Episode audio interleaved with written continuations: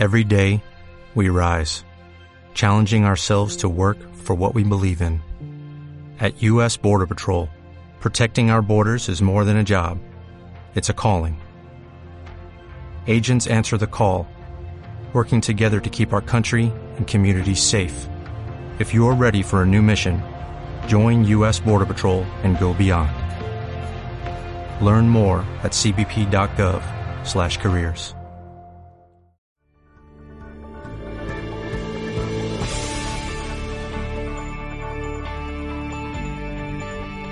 En Lenguaje Gol, escuchas el Corner Podcast.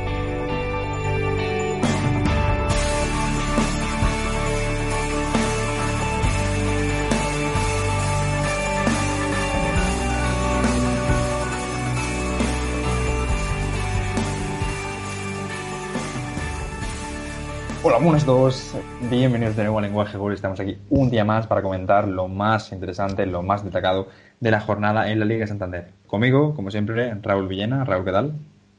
Hola Marce, hola a todos. Pues bueno, aquí estamos otro martes más para, comentar todo lo que nos ha traído la, Liga Santander, que no es poco, ¿eh? No, no, no es poco porque realmente tenemos muchas cosas de las que hablar. El pinchazo del Barça, ¿no? El cambio de dato, que lo comentaremos ahora en los temas del día pero antes, recordad que podéis eh, hablarnos al WhatsApp eh, de Lenguaje Google para comentarnos cualquier duda, cualquier noticia que, queráis que salga en el próximo episodio. Más 17 86 88 645 88. Ahí tenéis el, número para hablarnos por WhatsApp o lo que sea, o mandarnos un audio y ya lo comentaremos en el próximo episodio del Corner. Eh, recordad, antes de comenzar, seguirnos en nuestras redes sociales, arroba el Corner Podcast en Twitter e Instagram y el Corner a secas en YouTube. Comenzamos.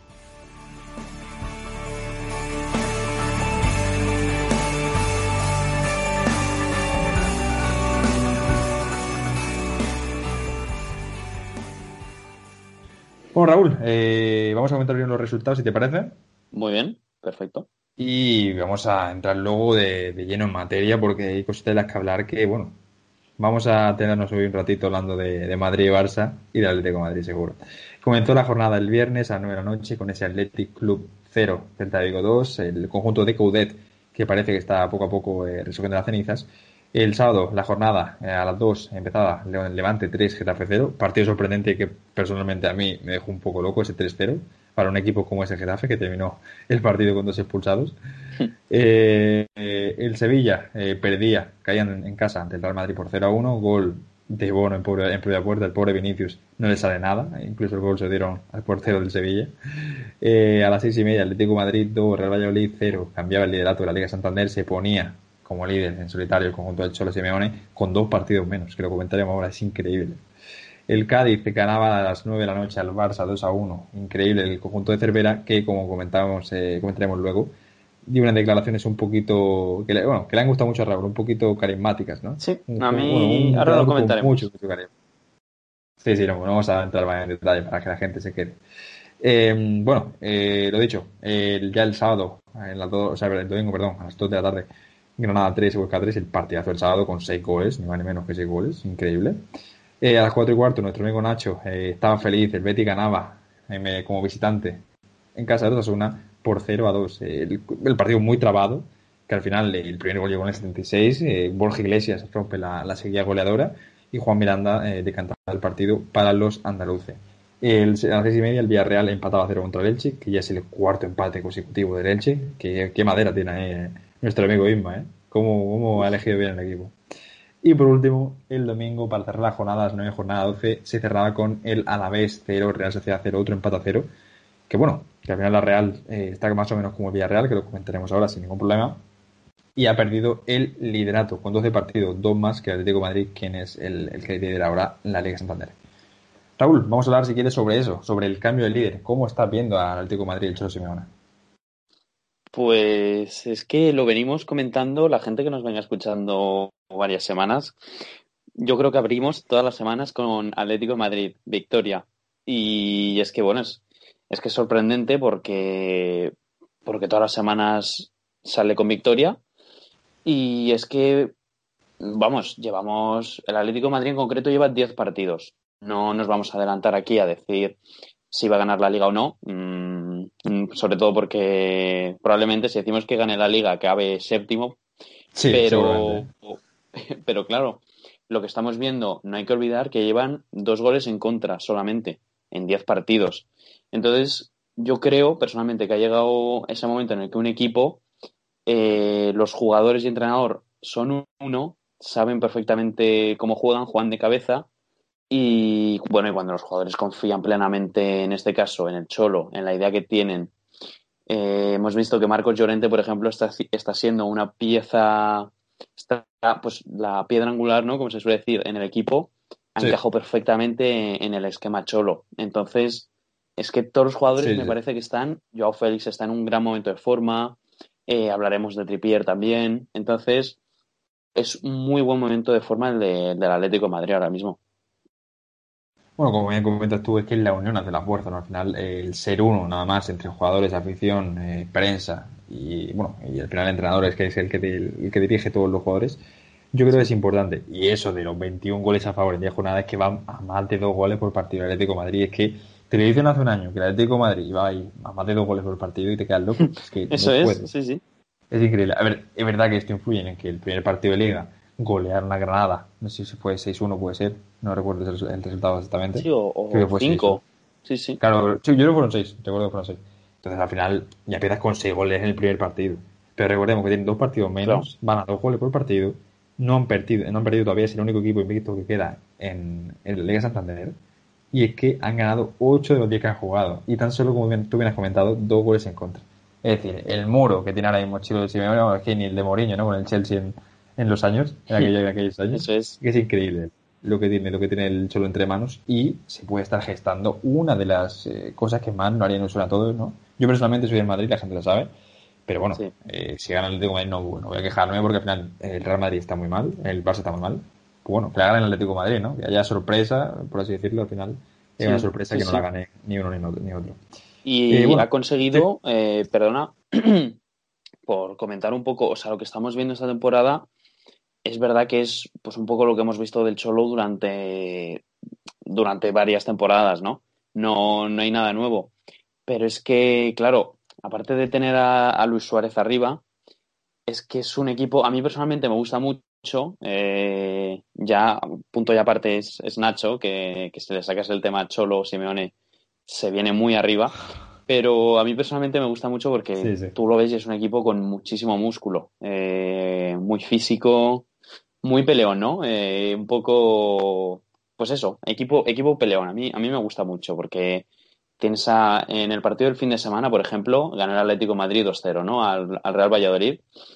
Ahora, lo- bueno, ya, ya hemos dicho que hablaríamos de, de Trippier porque dio las dos asistencias en el primer gol de Tomás Lemar, que por cierto es el primer gol de la temporada, y después gol de Marcos Llorente.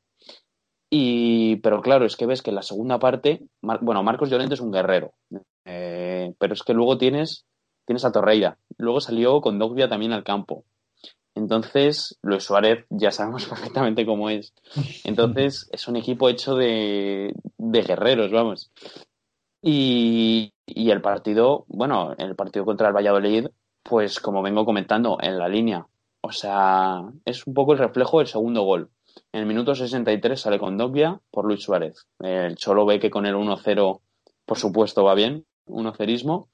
Intenta amarrarlo y a la contra, Marcos Llorente, que es un pulmón, o sea, yo creo que tiene un pulmón enorme en todo el cuerpo, pues a la contra es cuando les hace el gol, la pase de, de Trippier y, y 2-0. Bueno, al final el cuerpo en sí de Marco Llorente es un pulmón, ¿no? O sea, ya el, el cuerpo ya es, es uno, es uno. Eh, Es sí, lo tremendo. Es lo que tú comentas, el equipo en sí es, son guerreros, es que te va a ponerse a mirar por uno por uno.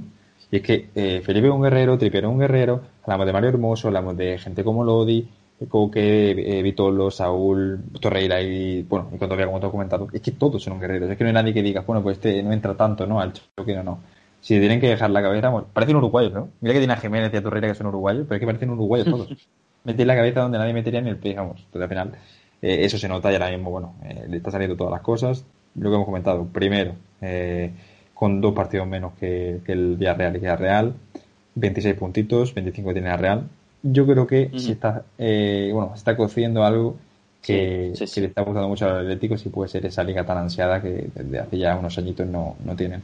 Y bueno, lo que te comento, también, hay que hablar también del Real Madrid. Porque sería el, a mí, bueno, personalmente yo lo ponía antes de empezar la liga, ¿no? Como el, primero en las quinielas, el primero, el primer candidato a ganar el título. Y ahora parece que, que no es que ni es el título, es que ya es ni la Champions, por lo que estoy viendo, ¿no?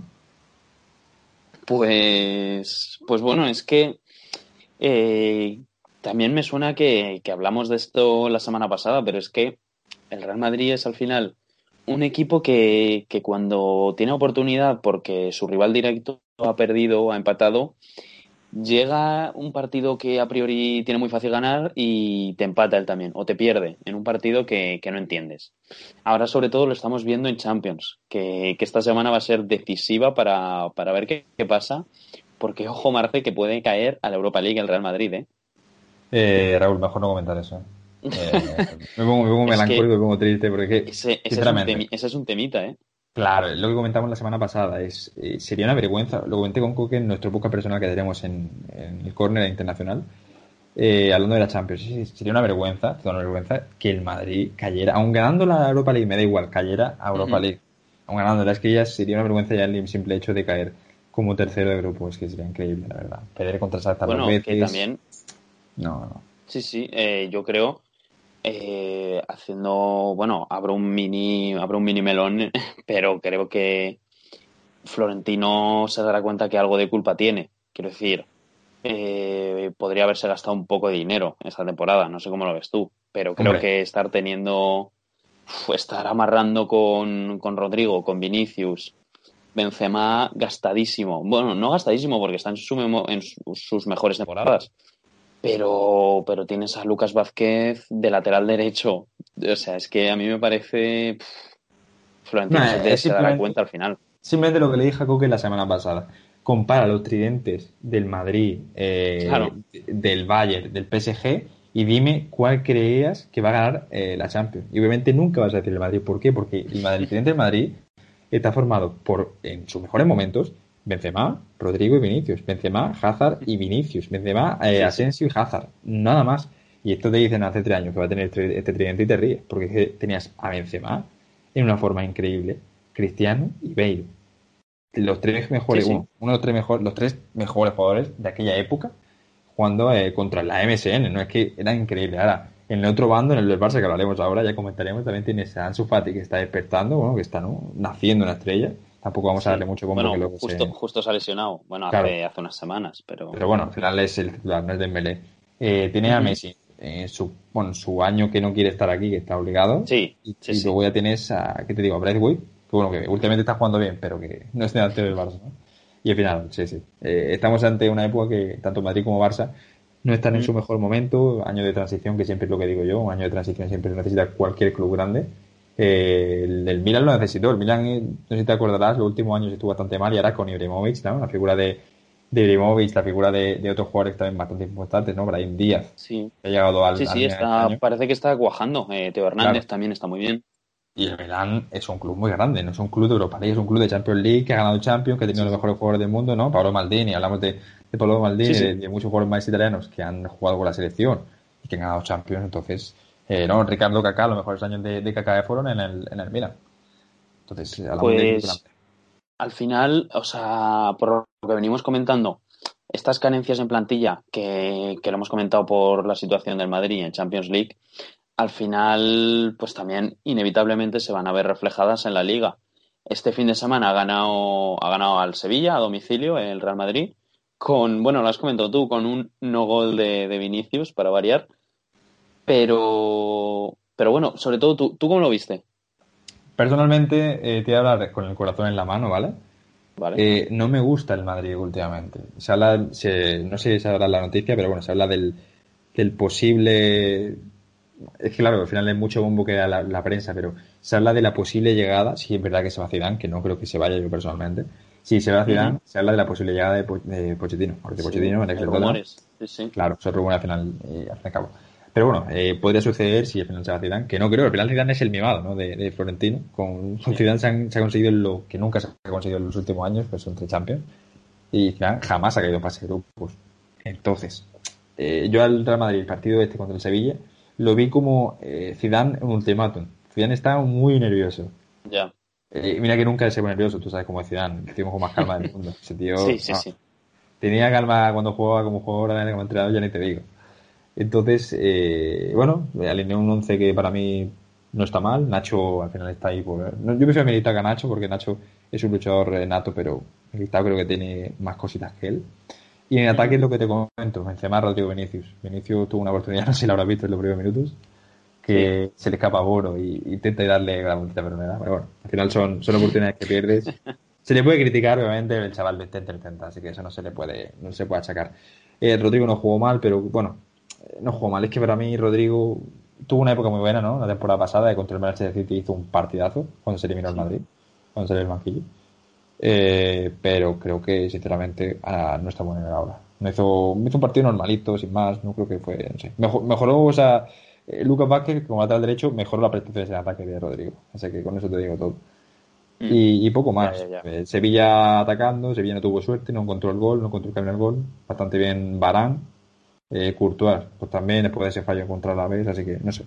Me pareció un, un partido notable en Madrid, sin mucho más, no sobresaliente obviamente, que puedo sentenciar. Pero no, sentenciar. no te convence al final. No, no, no, es lo que te digo. Temporada mm, que va a engañar a todo. Si el Real Madrid pasa en Champions, estoy, estoy, estoy seguro de que si las cosas no cambian va a caer en, en octavos, incluso cuartos. No, nunca va a llegar a... Sí, Si la cosa sigue así, que también te digo. Eh, diciendo esto, eh, Florentino puede decir, mira, eh, te pongo 100 millones sobre la mesa, fíchame a dos estrellas, o dos estrellas no, bueno, dos jugadores buenos, puede ser uno de ellos Haaland por 80 millones y, y me fichas a otro defensa que, que cubre la- las carencias que tienen los, bueno, ¿no? La- las lesiones de Ramos o las carencias que puede tener Nacho o Militao, Sí, y ya está. Ahí tienes el, el, el nuevo sí, sí, vamos, es, es una opción totalmente posible. Yo es que. Yo me lo preocupa así. eso, realmente lo que te digo, me preocupa que el Madrid no pueda dar la cara como lo ha dado siempre. Y yo sé que este año no es para pelear la liga, esto lo sé, lo sabe cualquier madridista, cualquier persona que, cualquier persona que te diga que, que el Madrid no está para, para nada este año. Pero también te digo, nunca eh, subestimen al Madrid. Nunca no, lo infravaloren porque el Madrid es un club grande. Y el año pasado que hizo Benzema y lo que te puede hacer Hazard si está bien, no es para tenerlo muy poquito en cuenta. Hay que tenerlo en cuenta el Madrid, hay que tener en cuenta a Zidane y, y bueno, veremos a ver qué pasa. Yo ya te digo, mi, mi juez siempre va a ser el tiempo, así que el tiempo dirá lo que, lo que pasará. Y bueno, eh, si quiere ya pasamos al partido entre Cádiz y Sevilla, eh, Cádiz, perdón, Cádiz y Barça. Partido, cuidadito, eh. Raúl, cuidadito. La sorpresita de, de la jornada. Eh, hombre, gana el Cádiz, no se esperaba, ¿no? Pero que el Cádiz, poquita broma, que ya le ha ganado Madrid y Barça, ¿eh? 1-0 Sí, le ganó el Madrid y sí, 2-1 al Barça. sí, sí. Que- Es Totalmente. verdad que eh, coincidió con que, bueno, el primer gol de Álvaro Jiménez al final la empuja, no es un gran gol. Bueno, al final se, se construye la jugada de gol. Eh, felicidad del Cádiz, ¿sabes? No, es- no estoy desmereciendo Sí, sí. nada, sino que simplemente eso, que al final el Cádiz juega con sus armas y es eh, el sistema defensivo. Ya lo comentó, lo vas a comentar tú ahora, que me lo has comentado antes tú a mí. Y que eso, Cervera al final tiene su, su propio estilo de juego que, que lo comentarás tú ahora. Y el segundo gol es verdad que es un fallo terrible del inglés, que al final también tiene mala suerte de Stegen y no puede llegar a ese balón, le rebota al contrario, y Negredo con toda la calma del mundo, dejando que se, ¿no? que se tira a, a rebanarla el, el otro defensor Luca Menguenta. Parece, bueno, que el Cádiz ahí, yo dije, joder, esto le van a remontar seguro porque sé cómo es el Barça en los minutos finales, pero nada, ¿eh? Final Sí, sí. 2-1 para casa y, y eso Sí, que al lo pone final- ya en, en buenos puestos, el Cádiz quinto. Va quinto, sí, sí. Eh, puestos de puestos de Europa League. Sí. Eh, la temporada la temporada es larga, obviamente hay que verla, hay que ver la final de temporada cómo se queda. Pero ahí está, ahí está el Cádiz, ¿eh? puesto de Europa League y jugar su primera temporada en primera, que hacía ya, no sé si fueron Sí. eh, 12 o 13 años, que lo dijimos hace ya, pero no me acuerdo cuántos años era, sin estar en primera. Y primera temporada en primera. Y es que me recuerda mucho a Granada de la, temporada pasada. Luego lo he comentado ya más de una vez, pero es que. Mm, sí, sí, se ha hablado, se ha hablado aquí. Sí, sí, sí. Sobre todo, eh, hemos comentado muchísimo eh, el tema de, bueno, la crisis del Barcelona y demás. Yo creo que ya lo hemos venido analizando todas las semanas anteriores y ya está claro que tiene un problema. Otro tema, eh, este fin de semana, el, el Cádiz. Eh, lo hemos venido comentando. Ha ganado, ha ganado Madrid, ha ganado el Barcelona, ganó hace unas semanas en Eibar también. el, el tema que, que hay que comentar, cuando el Cádiz subió, aquí probablemente también, se comentó que, bueno, que el Cádiz mm, no iba a durar nada, por lo menos con Álvaro Cervera en primera, porque, sobre todo por el estilo de juego, si tú ves al equipo en segunda, pues por el estilo de juego ya ves que no, no, te convence, ¿no? Dices, esto, este equipo en primera, pues no va a hacer nada. Y, y, yo probablemente, probablemente me uniera eh, en algún momento a ese, a ese debate. Eh, pero bueno, este fin de semana ha hablado Álvaro Cervera y ha dicho, mira, lo tengo por aquí, eh, una, frase, una frase que dijo, dice, estoy en contra de los equipos que imponen la posesión sabiendo que no la pueden llevar a cabo. Quiero decir, y yo antes te lo venía comentando, porque al final creo que Cervera ha sido muy listo con su plantilla. Él llega, llega a una plantilla, llega al Cádiz, una plantilla muy normalita, entonces al final parece que jugar con posesión es algo obligatorio, ¿no? Y, aquí en España muchas veces más. Entonces él dijo, pues, o sea, la posesión es un medio para ganar, pero nosotros, pues, no la utilizamos. Es verdad que es como el Getafe del año pasado. Claro. Eh, un equipo que practica el fútbol así, pues es muy feo, da rabia muchas veces. Hay gente muy enfadada y que no está a favor. Pero, pero al final es eso. No, no puedes imponer a todos los equipos y a todos los entrenadores posesión jugar a un toque, jugar a dos toques. Álvaro Cervera lo ve como un medio para ganar un partido. Y que él ve que a su plantilla no le hace falta la posesión para ganar partidos. Y puede ganar igual. Y lo está haciendo. Pues chapó por él. Y yo, yo en cierta parte estoy con él. Y lo veo así un poco. Quiero decir, no siempre que coges a un equipo hace falta meterle posesión y llegar de área a área a un toque. Que obviamente. Sí. No, no, al final eso es un, bueno, es un mito que se tiene al lado, ¿no? El tiki-taka que decía Andrés Montes, que en paz descanse, es lo que comentaba él, que el, tiki-taka, bueno, él siempre le ha gustado el tiki-taka, tiki-taka, pero estamos en una época que hace mucho de que el tiki-taka ya no es como era. La época de Guardiola con el Barça no se va a volver a repetir, también te digo. O sea, triangulaciones, esos, eh, tantos minutos de posesión, eh, por mucho que, quiera ese Setien, ¿no? Setien el año pasado con el Barça lo intentaba, pero no, no esa posesión, ese tan, juego tan vistoso que al final ganaba partido, que era el juego lo que te hacía ganar partido, ya no se va a ver. Ahora mismo los equipos lo que quieren es, cuanto más efectivo sea un partido, jugando como se tenga que jugar, pues más van a ese estilo de juego. Y si el Cádiz le sirve marcar un gol de córner y encerrarse 80 minutos de partido, lo va a hacer. Porque al final, pues, lo que te pues da, no, no es verdad, lo que te da puntos es el resultado y no el juego. Y eso es tal cual. Obviamente, el, lo que como tú bien has dicho, el juego es un medio para conseguir un resultado eh, positivo pero sí, al final tiene un, equipo que normalmente no tiene carencias, bueno, tiene carencias, sí, tiene cositas que, eh, como por ejemplo eso, que no tiene jugador tan técnico, ¿no? No tiene jugadores tan... Sí, es, es, el, es el eterno debate que, que se, le ha, se le ha hablado muchas veces al propio Setién, diciendo, ¿tú prefieres ganar un partido, pero jugar, en este caso, como puede jugar el Cádiz, el Getafe el año pasado, el Atlético Madrid, o prefieres perder o empatar un partido, pero jugando, jugando genial, eh, al estilo, al estilo tuyo, al estilo Setien. Pues, pues es un debate, es un tema, y mucha gente estará más a favor de Setien. Aquí ya hemos comentado el punto de vista de Álvaro Cervera, de gente como Bordalás, del Cholo Simeone. Mm, yo, yo ya puedo decir que me decanto más a favor de estos últimos. A mí me gusta, quiero decir, viendo, viendo la capacidad de mi equipo. Es que todo sea eso. Álvaro Cervera en las declaraciones dice que el Barça puede permitirse perfectamente jugar a, posesión y ser un equipo que históricamente tiene posesión y, todo, y todo lo que hemos hablado, porque, porque puede permitirse los mejores jugadores del mundo que saben jugar a un toque y saben jugar de esta manera. Claro, es, que es eso. Sí, no, no, es lo que tú comentas, estoy totalmente de acuerdo. Un equipo que pueda jugar como lo hace el Barça, chapó y que juegue, Claro. Pero no puede poner, obviamente, a un Eibar a jugar como lo hace el Barça. No tienen esa calidad, no tienen esos movimientos, esas eh, no sé, esos automatismos aprendidos de eh, triangulaciones rápidas, de toque rápido, de irme para arriba cuando no te lo esperas. Son equipos aguerridos. Hoy día en la Liga Española lo que más son equipos aguerridos, eh, salvando los Villarreal, eh, Real Sociedad, Barça y poco más. Porque obviamente el Real, Madrid no es un equipo que toque mucho.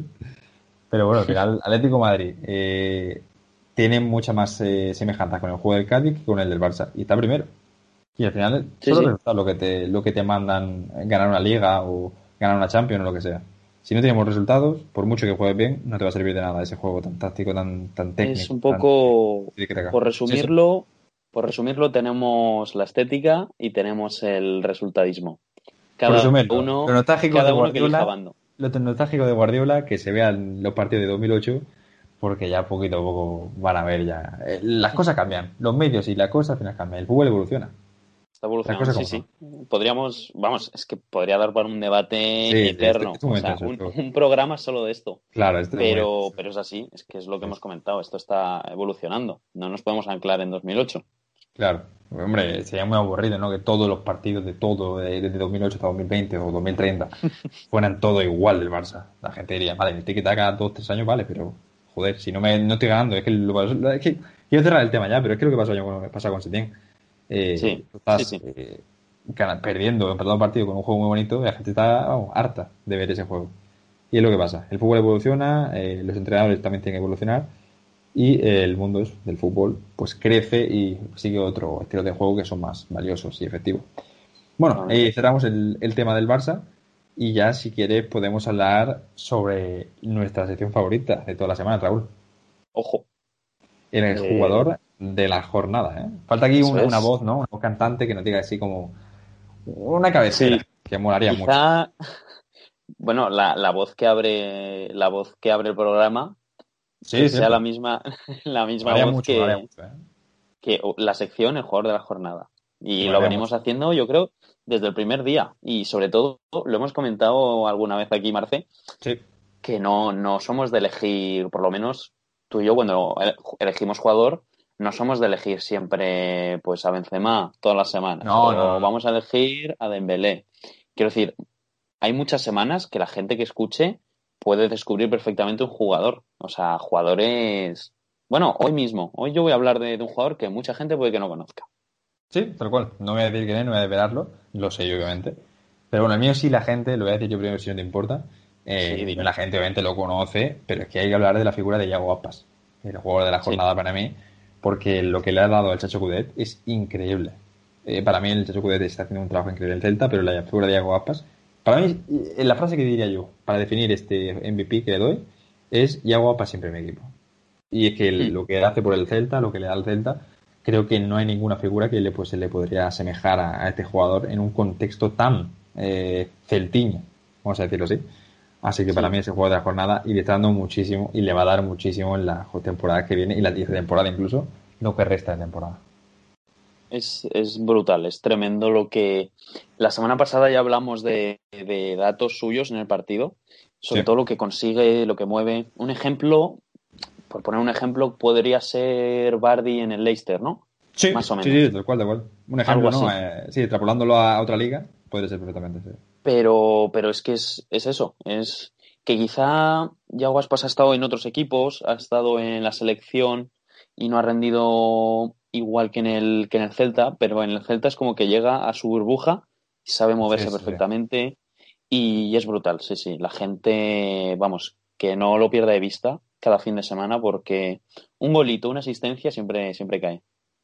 Mm, voy a voy a decirte yo, yo el mío. Yo he elegido un jugador que ojo, no quería haberlo elegido porque voy a hablar de un jugador del Elche, a mí no me queda muy bien, pero, pero, pero bueno, voy a, voy a hablar de un central en concreto, mm, un poco viniendo, viniendo de, todo el debate que hemos comentado antes, eh, la gente del Villarreal está un poco cabreada porque, porque el, el Elche llegó a Villarreal y metió el autobús oficial en su área y dijo, bueno, en hora y media, en hora y media lo movemos.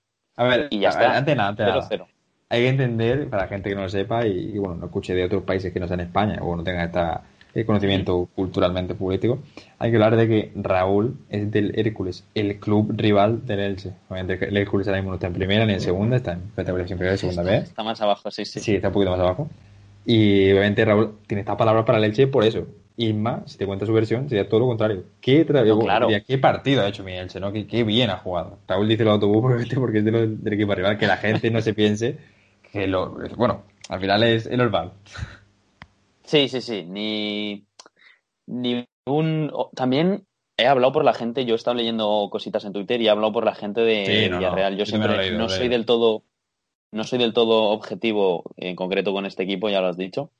Pero, pero bueno, chapó, chapó para el Elche, que eh, acaba de ascender.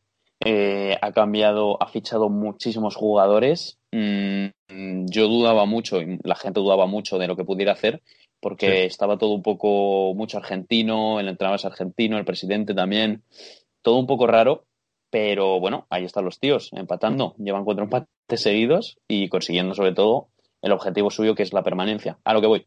Este fin de semana eh, jugó un auténtico partidazo un central, Gonzalo Verdú. Eh, para quien no lo tenga muy visto, que, que, le eche un ojo, que lo apunte en una libretilla, porque eh, ya digo, partidazo, mm, un candado atrás. Y, aquí en la liga, pues parece que se está premiando mucho. Es una liga, pues, de muy pocos goles en contra. Ya lo hablamos una semana. Muy, muy táctica, se estudia mucho al rival, amarrar un poquito. Y, Gonzalo Verdú ha hecho, hizo un partidazo para el para 0-0 en Villarreal. Y genial. Ya digo que la gente le echa un ojo. Tremendo central. Yo el año pasado lo, pude disfrutar en, en la Liga Sparban la segunda división española. Y fue, para mí no fue un descubrimiento porque lo conocía de antes, de otra temporada, pero fue un tremendo jugador el que, el que pude ver, ¿no? Defensivamente. Y de hecho lo vimos en directo cuando jugó el Elche Numancia, que pudimos acudir al, al, terreno de juego del, bueno, al campo del Elche, y estuvo muy, muy chulo el partido. Eh, bueno, ya para ultimar, pues eh, nada, muchísimas gracias otra vez a Lenguaje Gol por dejarnos este espacio para hablar de la Liga Santander y yo soy Marte Ramírez, conmigo Raúl Viana como siempre, y nos podéis seguir en las redes sociales, arroba el Corner Podcast, en Twitter, Instagram y en YouTube el Corner. Eh, muchas gracias, lo dicho Raúl, esta jornada ha deparado mucho, mucho sorpresitas y mucho análisis que hemos comentado aquí, así que nos vemos el próximo martes en Lenguaje Gol. Un saludo y hasta la próxima. Adiós.